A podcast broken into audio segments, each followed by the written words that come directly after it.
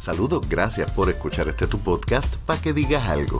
Conversaciones sobre arte, cultura y temas sociales, traído ustedes gracias a The Poets Passage, la casa de la poesía, en el área metropolitana. Recuerda que Lady y su staff te esperan todos los martes en el 203 de la calle de la Cruz para una noche mágica en el viejo San Juan. También gracias a la gente de Kings of Art. Los mejores barberos están en el número 3 de la calle Hostos Sur en Guayama. No solamente barbería, sino que también es un centro de tatuajes, piercings, hacen dreadlocks y artesanías y mucho más. Para una cita, llámalos al 787-864-7060. Si te vas a hacer dreads, llama a Kike Cacique al 787-557-3770. Y hoy continuamos la conversación desde mi librería favorita, El Candil en Ponce, localizada en la calle Unión número 93 de Ponce. Recuerda, sí y hoy continuamos grabando desde El Candil, mi librería favorita, localizada en la calle Unión número 93 en Ponce. Recuerda, si estás buscando un libro, ellos lo tienen. Llámalos al 787-242-6693. Yo soy Leonel Santiago y hoy continuamos la emboscada con los escritores Luis Laro Rodríguez, José Enrique Murati y Luis Enrique Romero. Que la disfruten. Volviendo entonces, me encuentro con la agradable sorpresa de que ninguno de aquí estudió literatura, así que no me siento tan sobrecogido porque no estoy en el tipo extraño de, que se sienta en la esquinita. Ya hablamos de las cosas que les enamoraron de la poesía, pero ¿quiénes son esos poetas que les hacen decir, yo quiero hacer eso? Porque sí nos enamoramos de la poesía en unos momentos, pero la poesía, como decía Laro, es un mundo tan extenso y tan grande. Hay unos poetas que son tan disímiles unos de otros, ¿verdad? Que cuáles son esas influencias que le empiezan a, decir, ok, estos son los míos. Me está hablando a mí. Bueno, en, mi caso, de, los de, los de los maestros, ¿no? Benedetti. Benedetti para mí era como estar, claro, yo leía Benedetti, era como estar hablando con alguien que yo conocía. Entonces, y que conocía tus sueños. Sí, sí, sí. sí, Benedetti es el primero que uno lee y dice, yo hubiese querido decir esto. Porque, pues, obviamente, en, tanto en la escuela como en la universidad, uno, uno lee todo clásico y, y, contemporáneo y toda esa vaina. Pero yo leía a, Neruda, por ejemplo, el, el, el, 20 poema de Modi, y lo encontraba bien cursi. O sea, qué chulo. O sea, para enviarse a la chica que no me iba a hacer caso como quiera. Pero Benedetti era como que como que el amigo, como que el tipo que, que tiene... Eh, Neruda es el, es el, lubricante, pero Benedetti es el café por la mañana. Exacto. Sí. El café con cigarrillos, para sentarse a mirar el paleo. A mí, de hecho, este tatuaje es inspirado en dos obras. Número uno, El Sur también existe. Y Buenas Abiertas de América Latina. Ah, claro. El Sur también existe. Para mí es un poema tan o sea, a mí me vuela la cabeza porque tú sientes, número uno, la, la facilidad con la que él puede trabajar lo que es lo trivial, lo cotidiano, pero tienes ese sentido romántico todo de, de tú romantizar tu, tu América Latina y sigue teniendo también esta arenga política que es para mí como que todo lo que hace a Benedetti, Benedetti, en un solo poema que cuando yo lo leí como que, diablo, ¿Qué hay, qué hay para decir después de esto? Eso me, define.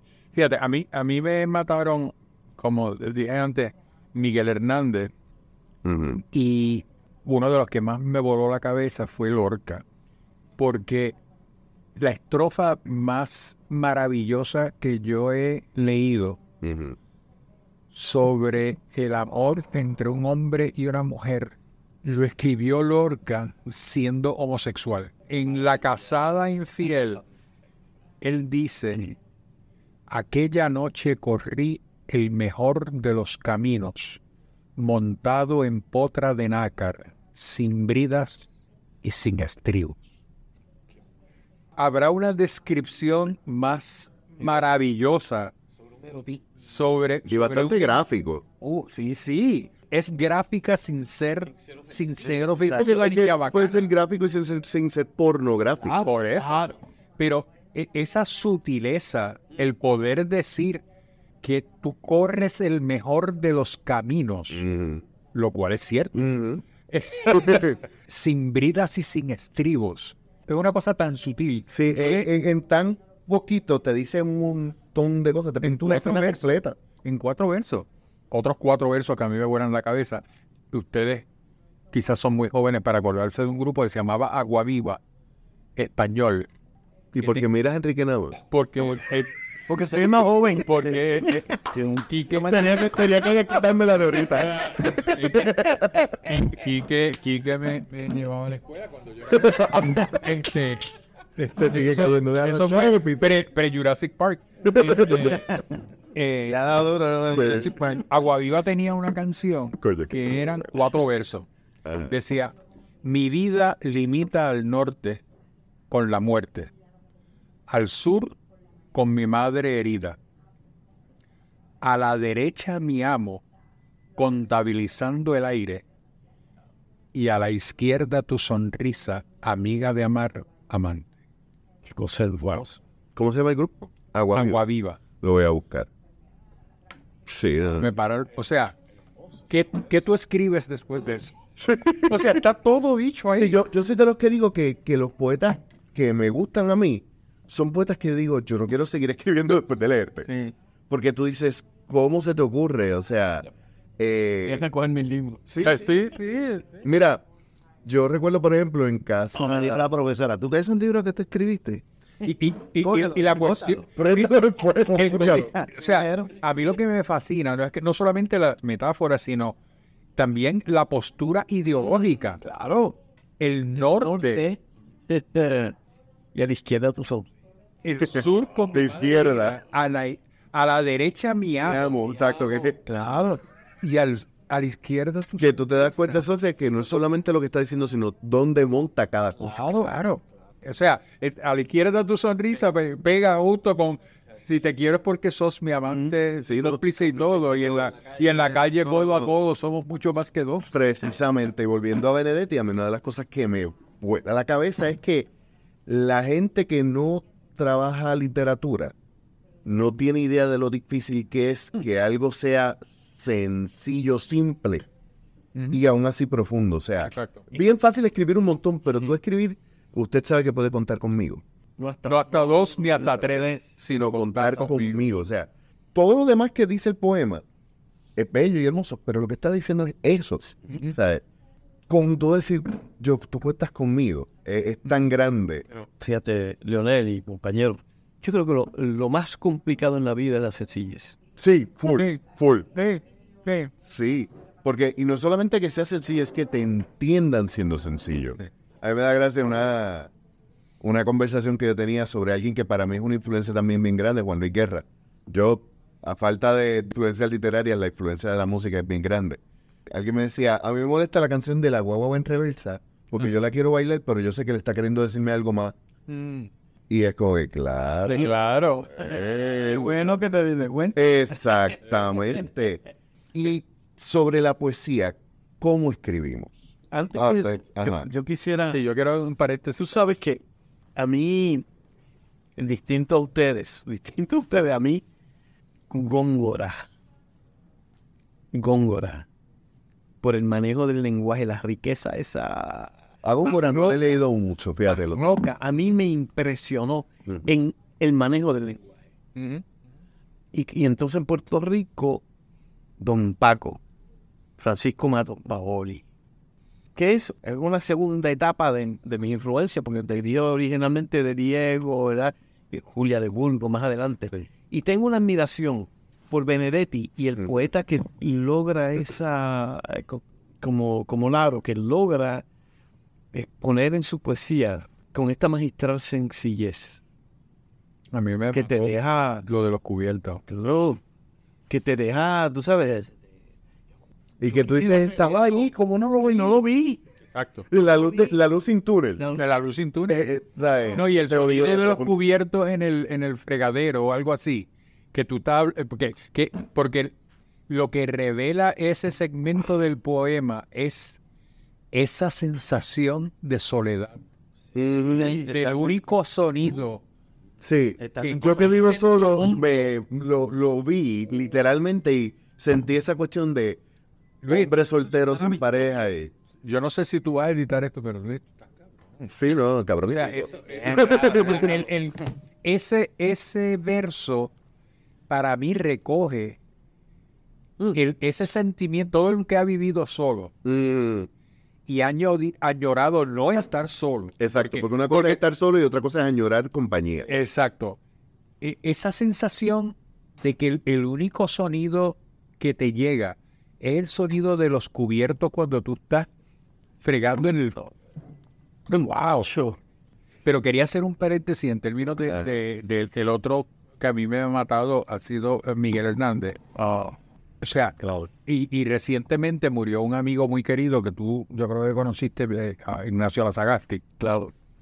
Y esa elegía Ramón Sier. eh, a Ramón Sijer en Orihuela, su pueblo y el mío, se me ha muerto como del rayo Ramón Sijer, a quien saludo que se me ha muerto como del rayo Ramón Sijer. Yo quiero ser llorando el hortelano de la tierra que ocupas y estercolas, compañero del alma. Tan, tan temprano. O sea, es, es- durante la, la- la guerra civil Sí. que él le escribe a este amigo que ha muerto y que él no va a volver a ver. Mm, Él que muere en una prisión Sí. de, la, de, de los falanquistas. de los franquistas, exacto. O sea, y, y entonces cuando Serrat lo, lo musicaliza, es como que tú lo escuchas y lo escuchas y lo escuchas.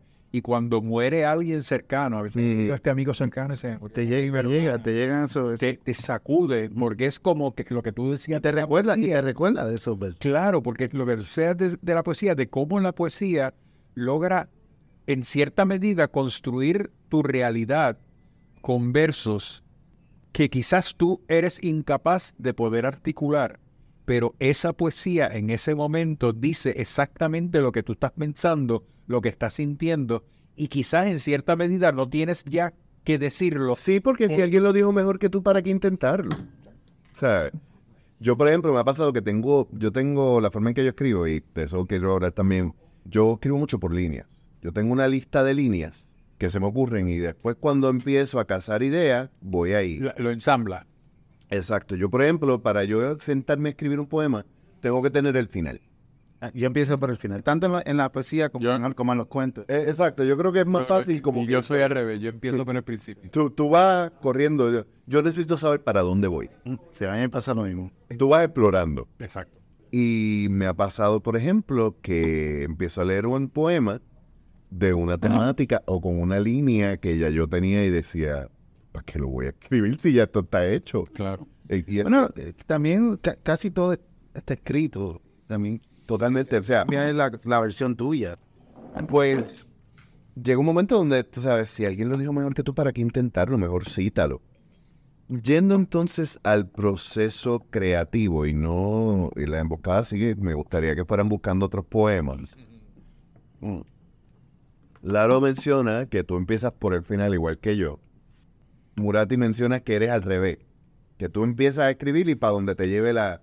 Y, y es extraño porque, por ejemplo, la- la- las dos novelas que yo he escrito, eh, eso que, que dicen los novelistas de que los personajes le dictan Sí, los diálogos, completamente cierto. Y hasta que tú no has pasado por la experiencia, tú dices, "Eh, eso no puede ser verdad. Entonces, cuando te pones a escribir y escribes algo que tú juras que ese personaje diría, y el personaje te diría, mira, eh, yo no diría eso. Entonces tienes que regresar y reescribirlo como el personaje quiere. Entonces con la poesía me sucede que empiezo a escribir y es como si fuera un personaje que me va dicta- dictando lo próximo que voy a decir. No lo puedo explicar, pero pos- posiblemente es el, el efecto de haber escrito narración en la cual el narrador interno le dice al escritor qué es lo que va a escribir. ¿Qué es lo que tiene que decir? Y digo, yo he escrito muchísima menos narrativa. Yo, las narrativas mías todavía están en la esquinita de la vergüenza. No son Ok. cosas que me gusta enseña- enseñar. Gracias. By the way, gracias por el vinito. Eh, pero yo, yo creo que escribir narrativa es un monstruo totalmente distinto. Totalmente. Yo he escrito como que cuentos cortos, tengo un libreto de una, de una película riéndose desde el 2017. Y en mi caso la narrativa me pasa porque siento que hay un personaje que me está contando la historia y yo necesito contar la historia. Por ejemplo, el libreto este que, que tengo es de una película que es como que de terror y todo empieza porque después de María tuvo unas pesadillas donde veía algo y yo necesitaba saber de dónde fue que yo vi eso. Y entonces voy llevando atrás. Con la poesía a mí me pasa bien distinto como tú mencionas con otra forma de escribir. Y yo voy o por líneas, que son la idea central del poema, o yo necesito ver el final para saber a dónde me dirijo, porque a mí no me gusta andar perdido. Luis Enrique, ¿cómo tú escribes un poema? Pues mira, yo no tengo una... Un ritual. No. A veces se me ocurre una idea y yo digo, oh, este es el final del poema. Y de ahí empiezo, pero, pero sobre todo, pero sobre todo la, la poesía existencialista, me siento y va, sali- y va surgiendo, va surgiendo, tema existencial, eh, eh, intimista, ¿no? Es- va, va surgiendo y entonces después voy, como todo, ¿verdad? Todo proceso. Acomodando. Ajá, ajá, lo voy soltando, lo voy soltando. Pero es un placer cuando tengo esa última línea. Trato de que mis poemas amarren al final. Tengan, terminen arriba. Terminen arriba. Y, y quizás esto, esto lo tengo del teatro, ¿no? El punchline que se llama en el teatro, en la comedia. ¿verdad? Quizás de ahí deviene. Sí, yo, yo soy amante de los remates en la Sí, poesía. Eh, para, mí, para mí el final es, es- es muy importante. Porque a lo mejor un verso salva el poema. Sí, sí. Un poema, sal- eh, un verso sí. salva el poema. Es como si uno está perdido por una jungla y el, y el, y el lector o, o el que está escuchando es como, ¿dónde carajo es este? Y entonces la última línea te dice, he, yo he leído eh, poemas que te lo dejan como que abierto al final. Y como que no, no me no conecto. O sea, no es lo tuyo. no- o sea, tienen que ser. Hazme resumen al final. Dime qué es lo que pasó. Para ver si lo que yo venía interpretando era lo que tú querías decir. Vamos a otra ronda de poemas si no les molesta la emboscada. Dale, Quique. Quique, Acabo de encontrar el tema. ¿no? Este poema no está publicado. Lo titulé Octavo Día. Dice, que llueva como si la alegría fuera a ser sembrada en cada poro de la tierra, como si fuera necesario barro nuevo para otra creación, que llueva urgentemente sobre la esterilidad de esta tiniebla, que algún ser de otra eternidad se entere que en aquel legendario escupitajo el lodo quedó dentro sin cuajar y se alojó en el horizonte tenebroso de los desalmados. Que el soplo dejó una gripe de injusticia como pátina de sombra en los que con alma padecen lo infrahumano. Que llueva. Algo quedó inconcluso. Que llueva. Es nuestro el octavo día. Qué bello. sí. Es una No, el octavo día. Sí, el, el, En el, fin, el para siempre. Exacto. eh, estos no son. No han sido publicados en ningún lado. O sea que. Por eso tú me estás haciendo en entrevista. Que si sale publicada no me entrevista. Que, que, bueno, se llama Despierto. Y precisamente lo escribí una, una madrugada así que me desperté. Despierto en esta noche larga. Miro tu silueta en esta cama mojada de las historias que no se cuentan. Del silencio que me mata a cuentagotas. La lluvia que se estrella en la ventana trae memorias que uno quisiera que se guardaran eternas, sin el deseo de desintegrar huesos, sin el deseo de ti arropada en mis besos. Camino a la cocina en oscuridad de luz y ceguera. Abro la nevera, tomo un sorbo de agua, escucho tu cuerpo moverse, me busca, y puedo olerlo a la distancia. ¿Será que los aromas son reencarnaciones inconclusas? Voy al baño para bajar presiones y al lavarme las manos veo tu rostro en el espejo. Le tiro una sonrisa y desaparece en el abismo infinito de mis ojos abiertos. Al volver a la cama, me arropo abrazando la almohada que me implora que la suelte, porque ella no eres tú, no es tu cuerpo, y no soporta mis lágrimas que la mojan en noches como esta que me mantienen despierto. Y ese pedacito prestado de Pablo Neruda. Que me supliquen que la suelte, porque no eres tú. Chan, No. chan. No, no sé por qué me acordaste esta bachata, la de Tú quieres dormir y yo quiero andar. La noche para de, llegar voy a- de Luis Díaz. Eh, Chacho, muy lejos de ahí. Es maestro. Bueno, yo, los dos que yo he leído son inéditos, son de un próximo poemario.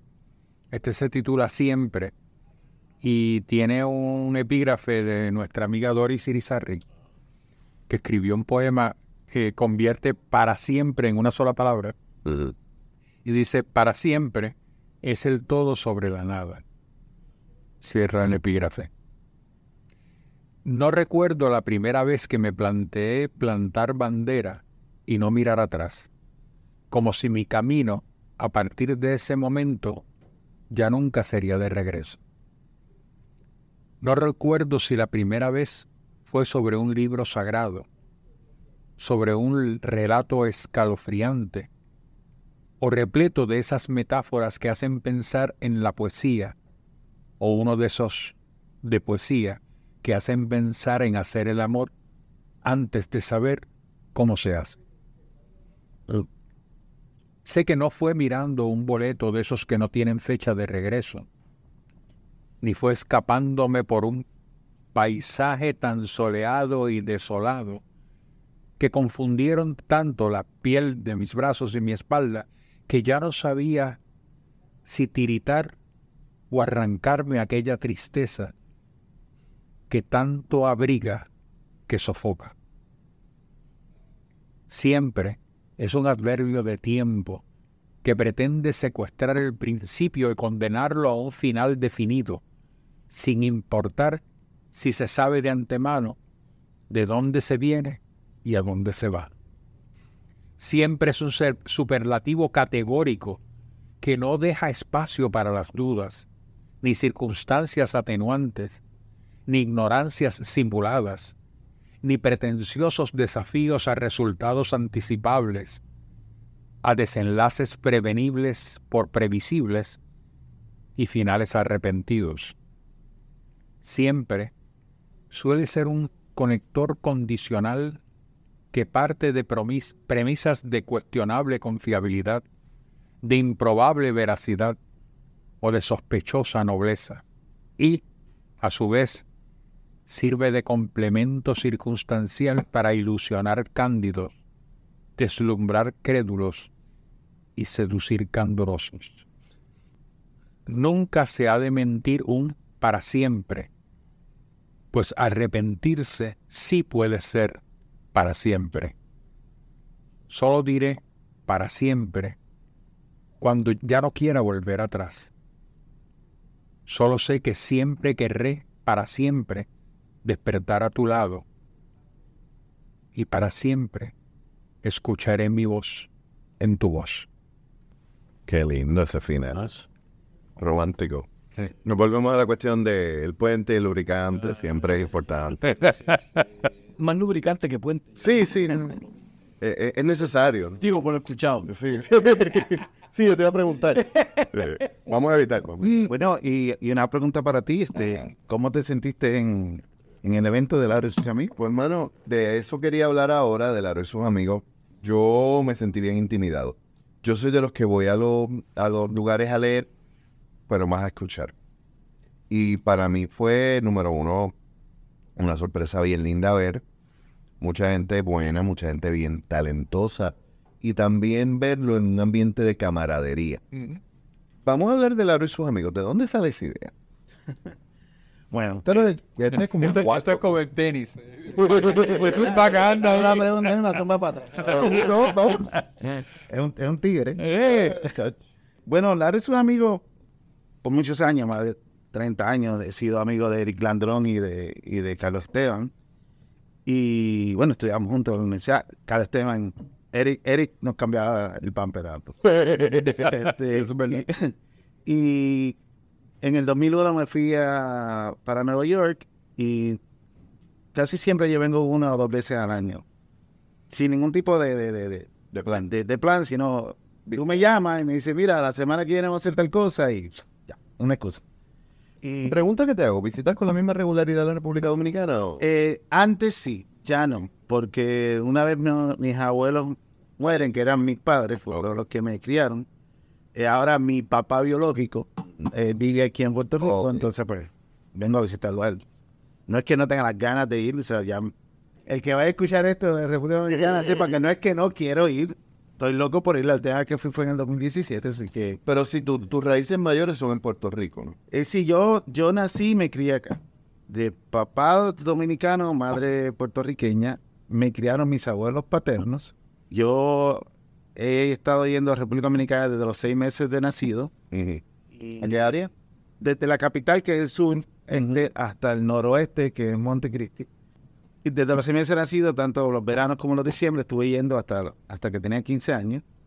Así que para mí, ir a República Dominicana era estaba más cerca que ir de San Juan a Ponce. Y era como que otro pueblo más. Así que yo me crié en, en ambos países. En ambos países. Sí, sí. un- Entonces, mi, mi infancia prácticamente la pasaba en República Dominicana. Sí, porque si era, si era verano y navidades, los recuerdos buenos los tienes de... Oh, recuerdo aquí también. o sea, pero la, la particularidad de eso es que cuando yo estaba aquí, tanto en escuela elemental como intermedia, a mí me decían el domi de, de dominicano porque mi acento puertorriqueño no era tan... Eh, eh, es atípico. o sea, pero cuando iba a República Dominicana me decían el bori. El body. del body, claro. Entonces tampoco allá. Y ah, entonces yo desde, desde pequeño pues aprendí a entender que habían prejuicios de la gente que no tenían nada que ver contigo. Entonces lo empecé a tomar como humor. Creo que parte de lo que escribo siempre tiene un poquito de, de humor. Y ahora volviendo entonces al principio de la conversación de Lara y sus amigos, cuando yo venía para acá siempre me reunía con Eric y con y Esteban. con, ca- con Esteban. Y hacíamos tertulia, estaba Angelo, estaba Milcar Cintrón, o sea, diferentes compañeros. Hasta que un día yo le digo a, a Carlos, ¿por qué no hacemos esto en público? Porque la pasábamos tan bien. Y entonces Carlos contacta a Lady Lee, la gran Lady Lee Anders, que todos la aman y todos la amamos. Y ella nos da la oportunidad de hacerlo por primera vez en The Poet Passage. Como relajo, como un vacilón. Y, y gustó tanto que al otro año lo hicimos y Hay ya. que, hay que admitir, Lady es una Espérate. fuerza mucho más grande de lo que mucha gente admite. Claro, sí. Porque de verdad que ese espacio es... es otro- Y, y la solidaridad, solidaridad martes de, son los micrófonos abiertos. la solidaridad de ella, o sea, Totalmente, totalmente.